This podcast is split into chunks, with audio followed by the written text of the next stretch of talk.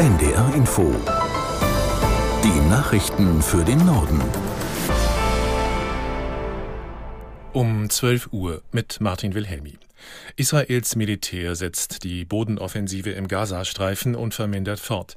Der Kampf gegen die radikal-islamische Hamas gehe weiter, sagte Außenminister Cohen aus der NDR-Nachrichtenredaktion Hauke Schelling.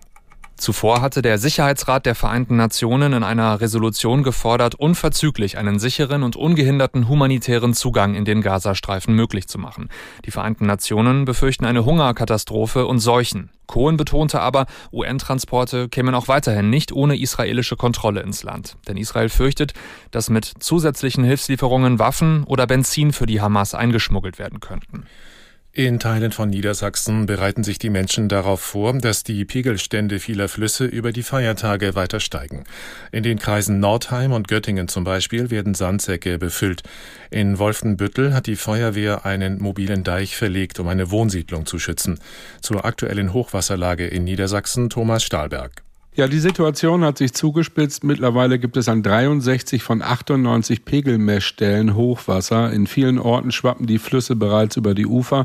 In Ostfriesland und im Ammerland hat man schon Flüsse abgeleitet, Ausweichflächen volllaufen lassen, die sogenannten Polder.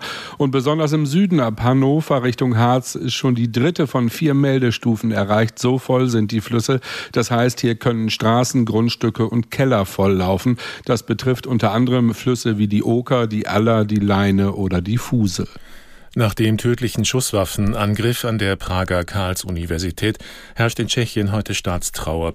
Die Fahnen an öffentlichen Gebäuden sind im ganzen Land auf Halbmast gesetzt. In diesen Minuten läuten landesweit Glocken, zudem gibt es eine Schweigeminute.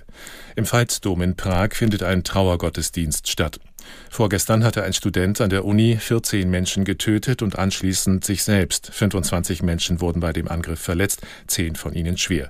Das Motiv für die Tat ist noch unklar.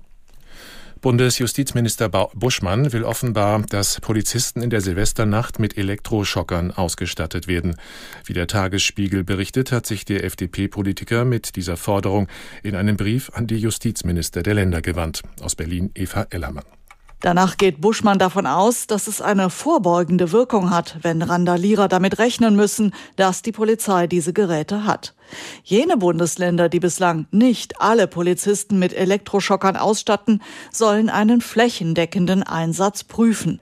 Kritik am Vorstoß des Bundesjustizministers gibt es nach Angaben des Tagesspiegels von den Grünen. Die parlamentarische Geschäftsführerin Mihalic warnt davor, dass unübersichtliche Lagen noch chaotischer werden könnten. Die Gewerkschaft der Polizei findet es gut, wenn alle Beamten im Einsatz einen Taser haben. Zugleich warnt sie vor zu hohen Erwartungen. An Silvester und in Menschenmengen sei der Einsatz von Elektroschockern praktisch kaum möglich.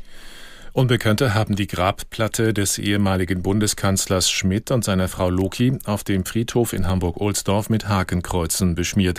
Wie die Polizei mitgeteilt hat, ist die Verunreinigung in grell-oranger Farbe sofort entfernt worden. Hintergründe zur Tat oder zur Identität der Täter seien noch unklar. Der Staatsschutz ermittelt.